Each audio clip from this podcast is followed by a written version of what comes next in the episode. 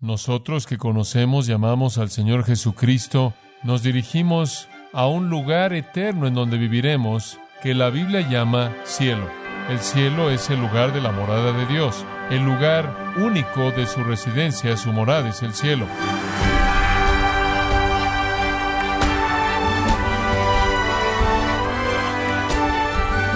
Le saluda su anfitrión Miguel Contreras, dándole la bienvenida a esta edición de Gracia a vosotros con el pastor John MacArthur. La palabra cielo se ha vuelto un sinónimo de belleza, bienestar, paz, satisfacción y deleite. Pero, ¿qué es lo que la Biblia describe como el cielo? Y lo más importante, ¿piensa usted a menudo en el cielo y si va a morar ahí cuando muera? En el programa de hoy, John MacArthur enfoca nuestro pensamiento en el cielo, lo que es, cómo es, y cómo serán los cristianos cuando estén allí. No se lo pierda a continuación en la serie Cimientos volumen 1, aquí en Gracia a vosotros. Pablo le dijo a los romanos que deberían estarse gozando en la esperanza. Eso es Romanos 12, 12. Gozosos en la esperanza. Lo que él tenía en mente, claro, era la esperanza del cielo. Y la esperanza del cielo debería traer gozo a nuestros corazones. El predicador en Eclesiastés, ahí en el Antiguo Testamento, capítulo 7, versículo 1, tuvo razón cuando él dijo, el día de la muerte de uno es mejor que el día del nacimiento de uno. Pero cuando él lo dijo, lo quiso decir de una manera cínica. Él dijo que el día de la muerte de uno es mejor que el día del nacimiento de uno, porque la vida no tenía sentido para él. Pero podemos decirlo porque tenemos la esperanza del cielo, la esperanza de gozo. Pablo dijo, porque para mí el vivir es Cristo y el morir es ganancia. Y él expresó la misma esperanza gozosa y maravillosa. ¿Y qué es lo que hace que la muerte sea gozosa? ¿Qué es lo que hace que la esperanza sea gozosa? Es el prospecto del cielo. Nosotros que conocemos y amamos al Señor Jesucristo, nos dirigimos a un lugar eterno en donde viviremos, que la Biblia llama cielo. El cielo es el lugar de la morada de Dios, es el hogar de Dios de manera única, y aunque Él está en todo lugar, en todo momento, el lugar único de su residencia, su morada, es el cielo. Todo lo que es preciado para nosotros está en el cielo. Nuestro Salvador está ahora ahí. Nuestros colegas santos del Antiguo y Nuevo Testamento están ahí. Nuestro nombre está ahí. Nuestra herencia está ahí. Nuestra recompensa está ahí. Nuestro tesoro está ahí. Nuestra ciudadanía está ahí. El cielo es nuestro hogar. La Biblia nos dice también que los ángeles santos están ahí. En Isaías 6 usted tiene un retrato de Dios alto y sublime, exaltado en su trono celestial, y rodeándolo están los ángeles santos. Usted lo vuelve a encontrar en Mateo 22, 30 y en Lucas capítulo 15, versículo 10, que los ángeles están en el cielo. Dice claramente que ese es el lugar en donde los ángeles santos viven. Entonces el cielo es el lugar donde Dios vive, el cielo es el lugar donde los ángeles santos viven, y el cielo es el lugar en donde los santos viven ahora, que ya se fueron de este mundo y donde el resto de nosotros algún día estaremos. Inclusive ahora, aunque no estamos en el cielo, estamos viviendo en los lugares celestiales. Esto es, tenemos una probada de gloria divina porque tenemos al Espíritu Santo morando en nosotros y ya podemos ver el poder celestial de Dios operando a través de nosotros. Conocemos algo del gozo del cielo, algo del amor del cielo, algo del poder del cielo, algo de la bendición del cielo, concedidos a nosotros en Cristo por la presencia del Espíritu Santo, quien nos da amor, gozo, paz, paciencia, benignidad, bondad, fe, mansedumbre, todas esas cosas de manera completa llegan a ser reales de manera plena en el cielo. El Espíritu Santo entonces es la garantía, el enganche o la promesa de las bendiciones venideras. Es casi como si ser un cristiano en cierta manera es disfrutar de los entremeses antes de que el plato fuerte venga en el cielo. Ya disfrutamos vida celestial, somos poseedores de vida eterna ahora, somos miembros de una nueva familia, somos poseedores de una nueva humanidad, disfrutamos nuevos deseos, somos participantes de la naturaleza divina, somos extranjeros aquí y realmente pertenecemos a un ambiente celestial. Algún día vamos a ir ahí y a vivir en ese lugar. Ahora, como dije, muchos ya están ahí esperándonos. Santos del Antiguo Testamento están ahí y aquellos que han muerto desde la muerte y resurrección de Cristo también están ahí. Aquellos que en fe aceptaron la voluntad y el camino de Dios a la salvación están ahí en la presencia de Dios en este momento. Y realmente creo, y esto es después de años y años de estudio bíblico, que el momento en el que cualquier santo de Dios murió, se fue inmediatamente al cielo, fuera Antiguo Testamento o Nuevo Testamento. ¿Cómo es el cielo? Muy bien, la primera buena vista del cielo viene en el primer capítulo de una profecía del Antiguo Testamento escrita por un hombre llamado Ezequiel. Abra su Biblia en Ezequiel capítulo 1. Nunca he conocido a alguien pensando de manera coherente que hizo una exposición de Ezequiel 1. Este capítulo desafía la exposición. Usted puede correr y brincar y esperar que le pega algo que está relacionado de manera remota con la verdad, pero es un capítulo muy, muy complejo. Ahora quiero que lo vea. Esta es la visión de Ezequiel del cielo. ¿Está usted listo para eso? De alguna manera Dios, en su revelación maravillosa, maravillosa, transportó a Ezequiel a una visión del cielo. Versículo 4. Y miré, y aquí venía del norte un viento tempestuoso, y una gran nube con un fuego envolvente, y alrededor de él un resplandor, y en medio del fuego algo que parecía como bronce refulgente, y en medio de ella la figura de cuatro seres vivientes. Y esta era su apariencia. Había en ellos semejanza de hombre. Cada uno tenía cuatro caras y cuatro alas, y los pies de ellos eran derechos, y la planta de sus pies como planta de pie de becerro, y centellaban a manera de bronce muy bruñido. ¿Entendió usted el panorama? Pensé que no. Versículo 8. Debajo de sus alas, a sus cuatro lados, tenían manos de hombre, y sus caras y sus alas por los cuatro lados. Con las alas se juntaban el uno al otro, no se volvían cuando andaban, sino que cada uno caminaba derecho hacia adelante, y el aspecto de sus caras era cara de hombre, y cara de leona al lado derecho de los cuatro, y cara de buey a la izquierda en los cuatro. Asimismo había en los cuatro cara de águila. Así eran sus caras. ¿Lo entendió? Y tenían sus alas extendidas por encima, cada uno dos, las cuales se juntaban, y las otras dos cubrían sus cuerpos. Y cada uno caminaba derecho hacia adelante, hacia donde el Espíritu les movía que anduviesen. Andaban y cuando andaban no se volvían. Cuanto a la semejanza de los seres vivientes, su aspecto era como de carbones de fuego encendidos, como visión de achones encendidos que andaba entre los seres vivientes, como algo que brillaba. Y el fuego resplandecía y del fuego salían relámpagos, y los seres vivientes corrían y volvían a semejanza de relámpagos. Ahora, escuchen, no hay manera en la que usted pueda entender lo que todo esto significa. He leído comentarios y gente dirá, bueno, esto es esto y aquello, y es mera conjetura. Lo que él está viendo es una serie de flashes, de relámpagos, de truenos y cosas que giran, y es simplemente una escena increíble, y él está haciendo su mejor esfuerzo por describirla. Versículo 15. Mientras yo miraba a los seres vivientes, he aquí una rueda sobre la tierra junto a los seres vivientes a los cuatro lados. El aspecto de las ruedas y su obra era semejante al color del crisólito, y las cuatro tenían una misma semejanza. Su apariencia y su obra eran como rueda en medio de rueda. Cuando andaban, se movían hacia sus cuatro costados, no se volvían cuando andaban. Y sus aros eran altos y espantosos, y llenos de ojos alrededor de las cuatro. Y cuando los seres vivientes andaban, las ruedas andaban junto a ellos. Y cuando los seres vivientes se levantaban de la tierra, las ruedas se levantaban. Hacia donde el Espíritu les movía que anduviesen, andaban. Hacia donde les movía el Espíritu que anduviesen, las ruedas también se levantaban tras ellos, porque el Espíritu de los seres vivientes estaba en las ruedas.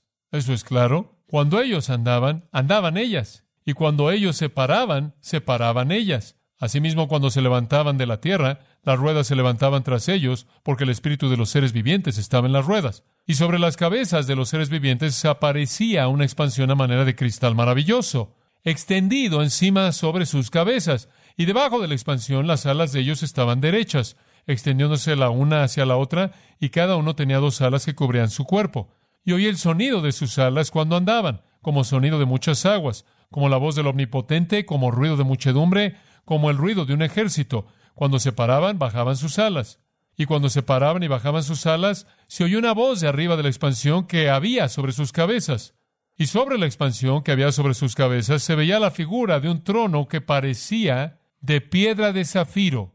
Ese es cierto tipo de piedra. Y sobre la figura del trono había una semejanza que parecía de hombre sentado sobre él. Y vi apariencia como de bronce refulgente, como apariencia de fuego dentro de ella en derredor, desde el aspecto de sus lomos para arriba, y desde sus lomos para abajo vi que parecía como fuego, y que tenía resplandor alrededor, como parece el arco iris que está en las nubes el día que llueve, así era el parecer del resplandor alrededor. Esta fue la visión de la semejanza de la gloria de Jehová. Y cuando yo la vi, me postré sobre mi rostro y oí la voz de uno que hablaba. ¿Qué es esto? Esta es su descripción del trono de Dios en el cielo. Dice usted qué significa eso. No lo sé, y tampoco lo supo él. Pero él hizo su mejor intento bajo la inspiración del Espíritu Santo de darnos algo de entendimiento del retrato fantástico y confuso de luz refulgente que estaba siendo reflejada de joyas pulidas como ruedas coloridas de luz y arcoíris, todas mezcladas con seres angelicales llamados los seres vivientes, y por todo alrededor del trono del Dios eterno y glorioso, un arco iris de brillo moviéndose con flashes, brillando, girando. No puede ir más allá de eso. Algunos dicen que el león se refiere a majestad y poder, y el hombre a inteligencia y voluntad, y el buey a servicio paciente, y el águila a juicio pronto, discernimiento y todo eso. Y quizás hay algo de margen para encontrar alguna realidad de símbolos. Pero lo que usted realmente está viendo es la soberanía de Dios, su majestad, su gloria, la belleza maravillosa de su cielo, el orden, la simetría, la perfección de esto, todo retratado en las ruedas que se movían perfectamente en orden, casi en concierto una con otra, los relámpagos refulgentes, las joyas brillando, la luz, todo retratando la gloria de Dios. Ese es el retrato del cielo. Va más allá de nuestra capacidad de entenderlo, es inconcebible para nosotros la majestad, la maravilla, la simetría, el orden del cielo. Ahora nos acercamos un poco más a los detalles cuando llegamos al último libro en el Nuevo Testamento. Me gustaría que fuera Apocalipsis. Ahora, al llegar al cielo en el libro de Apocalipsis, la primera cosa que vemos nos encuentra en el capítulo 4, versículo 1. Después de esto, Juan dice, miré, y aquí una puerta abierta en el cielo, y a manera de visión. Y la primera voz que oí, como de trompeta, hablando conmigo, dijo, sube acá y yo te mostraré las cosas que sucederán después de estas. Y al instante yo estaba en el Espíritu, y aquí, ¿qué es lo que él vio? ¿Un qué? Un trono establecido en el cielo. Y creo que él retoma en donde Ezequiel se quedó. Ezequiel terminó el capítulo 1 con un trono, ¿verdad? Un retrato del trono de Dios, debajo del cual estaban todas estas cosas, llevándose a cabo la majestad y la maravilla en la gloria inexplicable del cielo. Ahora Juan lo retoma de Ezequiel y dice, permítanme contarles del trono. Y él menciona la palabra trono una y otra y otra vez en esta sección. Trono, trono, trono, trono. Dos veces en el versículo 2 lo menciona y después él sigue mencionándolo una y otra vez a lo largo de este pasaje. Él se está concentrando aquí en una cosa en el cielo y eso es el trono de Dios. Ese es el centro del cielo. Ahí es en donde Dios vive. Ese es el punto focal de la presencia de Dios. Ahora observe la descripción, es muy parecida a la de Ezequiel. Versículo 3. Y el aspecto del que estaba sentado era semejante a piedra de jaspe. Ahora, jaspe, lo mejor que podemos hacer por reconstruir esto, era una piedra hermosa, una piedra que quizás podía tener diferentes colores, podría ser lo más cercano a un diamante, brillando con una multiplicidad de colores. Esta es la visión de la gloria semiopaca que está brillando del que está sentado en el trono. Y después dice, y de cornalina. Y por cierto, una cornalina era roja, roja. Aquí usted ve a Dios en esplendor majestuoso en la cornalina, y la cornalina roja quizás habla de Dios como que redentor, habiendo provisto un sacrificio de sangre. Entonces usted ve la gloria de Dios el brillo de su majestad y gloria, la gracia y misericordia de su naturaleza redentora. El jaspe y la cornalina también, por cierto, fueron la primera y la última de las doce piedras que estaban sobre el pecho del sumo sacerdote, de acuerdo con Éxodo 28. Representaban a Rubén, quien fue el mayor, el primogénito, y representaron a Benjamín, quien fue el último hijo. Y entonces Dios inclusive se representa a sí mismo en un sentido como abrazando a Israel. Y dice que había alrededor del trono un arco iris, y de nuevo el mismo tipo de cosas. Ezequiel menciona también un arco iris, como lo leímos, semejante en aspecto a la esmeralda, de nuevo simplemente tratando de describir lo indescriptible. Como un pastor dijo en una ocasión, tratando de entender lo inescrutable, va más allá de la comprensión. Y después él lo sigue describiendo saltándonos al versículo 5, él dice, y del trono, y esto se oye tan parecido a Ezequiel, salían relámpagos y truenos y voces.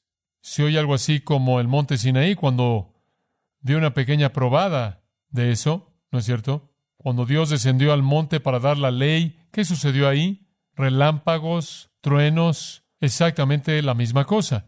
En la presencia de Dios están los tronos y los relámpagos y el brillo y la gloria y la majestad y la multiplicidad de colores y arcoíris increíble. Y después dice, y delante del trono ardían siete lámparas de fuego, las cuales son los siete espíritus de Dios. No significa que hay siete Espíritus Santos, significa el Espíritu séptuple. Y si usted quiere saber cómo es que el Espíritu es un Espíritu séptuple, usted lea Isaías capítulo 11. Y en Isaías capítulo 11, la naturaleza del Espíritu Santo es descrita. Él es el Espíritu de Jehová, quien es el Espíritu de sabiduría, el Espíritu de entendimiento, el Espíritu de consejo, el Espíritu de fortaleza, el Espíritu de conocimiento, el Espíritu de temor de Jehová. Entonces aquí está el trono y está esta majestad y gloria y este tipo de contexto de juicio con luz y sonidos y tronos y también está el Espíritu de Dios. Versículo 6, esto es algo. Y delante del trono había como un mar de vidrio semejante al cristal. Ahora entienda la escena. Lo que usted tiene en el trono es Dios y todos estos colores, un arco iris, una esmeralda, jaspe, cornalina, todas estas piedras reflejando colores por todos lados. Y al pie del trono está este mar de cristal. Y de nuevo, reflejándose de ese cristal, todo el color, el esplendor, la majestad, escribiendo a Dios, reflejando la gloria del trono de Dios. Dios es majestuoso y Dios es glorioso. Y las escrituras usan color y cristal y luz para reflejar eso. En Éxodo 24 dice, y subieron Moisés y Aarón, Adab y y setenta de los ancianos de Israel, y vieron al Dios de Israel, y había debajo de sus pies como un embaldosado de zafiro, semejante al cielo cuando está sereno. ¡Wow! Cuando ellos tuvieron una visión de Dios en ese entonces, vieron a Dios en un trono, con este pavimento claro, este pavimento de cristal. Esto es el cielo, esto es el cielo, es un lugar real, Dios realmente está ahí, Dios aparece como luces centellantes, Dios es un espíritu, ¿verdad? Usted no puede ver la forma de Dios. Hablaremos más adelante acerca de lo que veremos y a quién veremos en el cielo, pero tenemos un lugar y en ese lugar hay un trono y en ese trono hay luz centellante y brillando y debajo de ese trono hay un mar de cristal brillante, claro.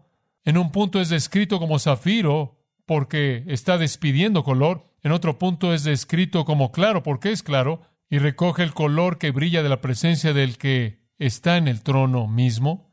Es increíble. Ezequiel describe ese piso sobre el cual el trono de Dios reposa, allá atrás en el versículo 22, lo leí hace un momento, como el color de cristal maravilloso, me encanta esta frase, extendido encima sobre sus cabezas. Es increíble, cosas inconcebibles para nosotros. Ahora escúcheme, escuche, entiende esto, el cielo no es una tierra de sombras y de neblina. La gente dice, morí, fui al cielo y regresé. Bueno, ¿cómo era? Bueno, había una pequeña luz al final del túnel largo. ¿Usted oye a gente decir eso? He leído todos esos libros, todas esas cosas. La gente que supuestamente murió y fueron revividos y regresaron, y después el hombre, el hombre que me irrita profundamente, que dice que fue al cielo y regresó y no habían habitaciones ni baños. Escuche, eso es ridículo. El cielo no es una tierra de habitaciones y de baños. Sabemos eso. El cielo no es alguna luz al final de algún túnel oscuro. El cielo no es una pequeña chispa a la mitad de la oscuridad. Es esplendoroso. Es magnífico más allá de la descripción. No una tierra de sombras y de neblina. Y el versículo 4 dice, y alrededor del trono había veinticuatro tronos, y vi sentados en los tronos a veinticuatro ancianos vestidos de ropas blancas con coronas de oro en sus cabezas. Yo en lo personal creo que representan a la iglesia, la nueva humanidad, el nuevo sacerdocio, la iglesia en el cielo. Ahí estamos, dice usted. ¿Dónde estamos? Bueno, el Señor tiene su trono y hay veinticuatro más, y esos representan a la iglesia. Yo creo que todos estamos reinando con Él ahí. Vamos a estar en el esplendor. Vamos a estar ahí en el brillo y centellando esa gloria que está siendo reflejada de ese mar de cristal junto con Dios. Y debido a que Ezequiel dice que se extiende por todo el cielo, francamente, quizás todo el cielo se ve así. El versículo 6 nos dice que alrededor del trono habían cuatro seres vivientes. Probablemente hacen referencia a ángeles, querubines, entonces ahí está. Aquí están las huestes angelicales, aquí está la iglesia redimida, aquellos que conocen a Dios y representan a su nueva humanidad, y después ahí está Dios mismo, en toda la maravilla y esplendor de su revelación majestuosa. ¡Qué escena! ¡Qué escena! Entonces hay un trono en el cielo. Hay un trono en el cielo. No puedo resistir decirles que hay otra cosa ahí también. Hay una cosa más ahí. Hay un templo ahí. Hay un templo. Capítulo 3, versículo 12. ¿Sabe usted lo que era la costumbre en las ciudades antiguas? En una ciudad antigua, a la mitad de la ciudad habían dos edificios principales.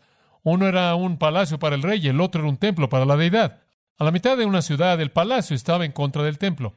El rey está en un lugar y Dios está en el otro. Entonces usted tenía el gobierno divino y el gobierno humano. Y en el cielo, en un sentido, está el trono de Dios, Dios como el soberano majestuoso, y después está el templo, el cual representa a Dios como el que es adorado. Él es el tema de ambos, pero el capítulo 3, versículo 12 dice, al que venciere, eso se refiere a un creyente, un cristiano, le haré columna en el templo de mi Dios y él no saldrá más de él. Hay un templo ahí, y seremos una columna en ese templo, dice aquellos que venzan. En el versículo 15 del capítulo 7, por esta razón dice, la gente que ha lavado sus túnicas y han salido de la tribulación, esos santos que han salido de la gran tribulación, dice él, están delante del trono de Dios y le sirven día y noche en su templo. Y aquel que se sienta en el trono va a abrir su tabernáculo sobre ellos. Él los va a cubrir. Hay un templo ahí. Y ahí es en donde está Dios. Y vamos a estar en ese templo y vamos a servirle en ese templo. En el capítulo 11 de Apocalipsis, el versículo 19 dice, el templo de Dios, el cual está en el cielo, fue abierto, y el arca del pacto apareció en su templo, y habían relámpagos y truenos y sonidos, y un terremoto, y una gran tormenta de granizo. En el capítulo 15 de nuevo se refiere a ese templo en el versículo 5. Después de estas cosas, miré, el templo del tabernáculo del testimonio en el cielo fue abierto. Ahora escuche, hay un templo ahí. Hay un templo ahí, eso es claro. Pero sígame el capítulo 21 por un momento y descubra un pensamiento bastante interesante. Y voy a llevar esto a una conclusión con esto. En el capítulo 21, versículo 22, escuche esto. Y vi que, que no había templo ahí, porque el Señor Dios, el Todopoderoso y el Cordero ¿Qué? Son su templo. Ahora, sabemos que es el templo, ¿verdad? Usted no puede separar al templo de Dios. El templo no es un lugar en donde Dios vive, el templo es Dios. El templo es Dios. En la ciudad santa no hay templo sino Dios. Dios es el templo. Esa es la definición que queríamos. El trono, el templo. El trono es Dios, el templo es Dios. Ahora no sé cómo distinguir eso. Hay un templo y no hay un templo. Hay un trono y no hay un trono. Dios es el trono y Dios es el templo pero eso es parte del misterio del cielo. No vi templo en ella, porque el Señor Dios y el Todopoderoso y el Cordero son su templo. Algunos piensan, y podría ser verdad, que esto describe al nuevo cielo y a la nueva tierra que está aún por ser construida de manera completa, y que en la actualidad hay un templo, pero cuando el nuevo cielo y la nueva tierra sean construidas por Dios, no habrá un templo. Yo prefiero decir que el templo es definido aquí, no hay templo en ella, esto es no hay un templo construido porque el Señor Dios, el Todopoderoso y el Cordero son su templo. Y entonces eso simplemente define el templo al que se hizo referencia antes. Y cuando dice que seremos hechos columna en el templo de nuestro Dios, quiere decir que tendremos un lugar en la presencia misma de Dios. Cuando dice que serviremos en su templo, quiere decir que serviremos en su presencia. Es un pensamiento tremendo. Digo, vamos a estar ahí con todo eso. Así es el cielo. Así es el cielo. Inclinémonos juntos. Padre, estamos abrumados en esta noche. ¿Qué visión nos has dado del cielo? Está tan lejos, sin embargo, está tan cercano. Ni siquiera podemos imaginarnos cómo será. No es sorprendente que Ezequiel tuvo problemas. No es sorprendente que Juan y Pablo no pudieron explicarlo. Oh Padre, anhelamos el día cuando estemos ahí y ver tu majestad centellante, refulgente y reinar en los tronos junto a ti. Anhelamos ese día, cuando nos reunamos y en comunión con los santos de épocas pasadas y nos congreguemos con todos los redimidos. Deseamos tanto pasar la eternidad visitando la Nueva Jerusalén. Y Padre, todo se reduce a esto. Las únicas personas que entran a tu cielo son aquellas que han recibido a tu Hijo, el Señor Jesucristo. Y entonces oro en este momento, porque si hay alguien que aún no ha entregado su vida a Cristo y no tiene la esperanza del cielo, que hagan eso inclusive en este momento, que confiesen a Jesús como Señor y Salvador, que reciban el perdón que Él trae mediante su muerte y resurrección, y que sean ellos hechos ciudadanos del cielo. Para aquellos de nosotros que vamos camino allá, que estemos constantemente viendo hacia el cielo, amando la manifestación de Cristo, anhelando el día cuando podamos disfrutar lo que tú has preparado para nosotros. Por causa de Jesús. Amén.